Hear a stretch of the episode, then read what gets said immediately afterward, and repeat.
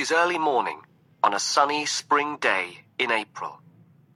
Heathrow Airport, London, is busy, as usual.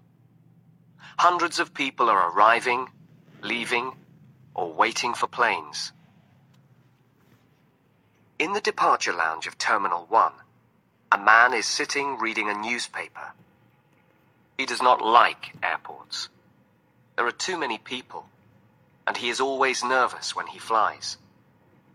He looks at his watch impatiently. Then, he hears the announcement over the loudspeakers.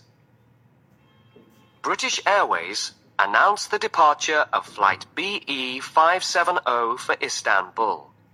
Will passengers please proceed to Gate 16 for boarding? Tom Smith picks up his suitcase and walks towards Gate 16. Twenty minutes later, the plane is preparing to leave. It moves slowly across the airport to runway number two. Tom is sitting looking out of the window.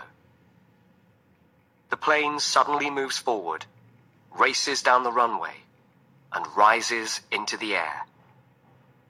Tom looks down at the houses and roads far below and smiles.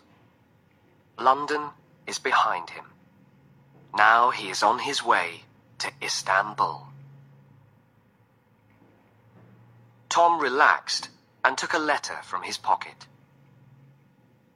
Resat Bey Apartment, 11-3, Kamerot Sokak, Ayazpasa, Istanbul. My dear Tom, thank you for your letter. I am so happy that you can come and visit me for a holiday. Life here in Istanbul is very interesting. I'm enjoying my work, but I miss you very much. It will be wonderful to see you again. I'm sure we will have a very nice holiday. Spring is here, and the weather is beautiful.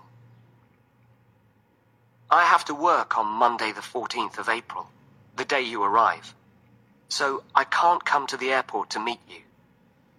But you can take a taxi from the air terminal to Taksim Square. That's in the center of the new part of the city. There's a big hotel called the Park Hotel near the square. I'll meet you there at five o'clock. We'll meet in the American bar. The view over the city is beautiful. I can't wait to see you again, Tom. I have so much to tell you. So remember, the Park Hotel, Taksim Square, five o'clock.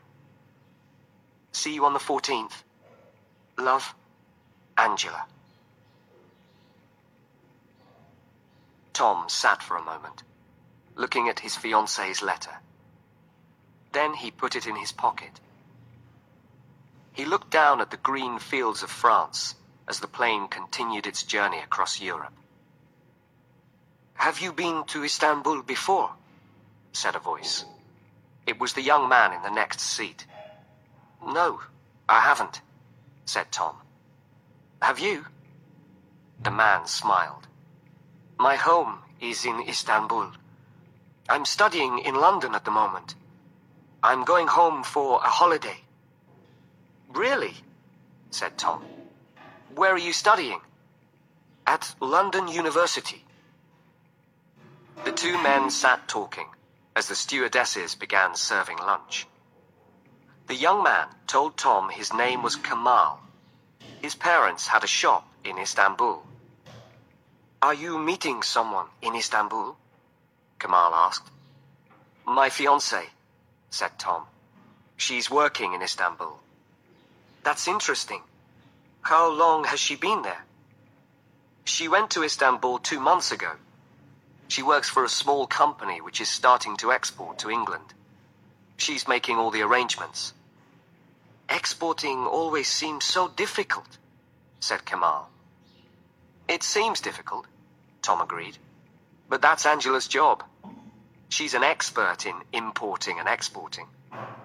Her father has an import-export agency in London, and she has worked for him for some years. She's almost completed her work in Istanbul now. The company has already started to send goods to England. She'll be coming back to London soon.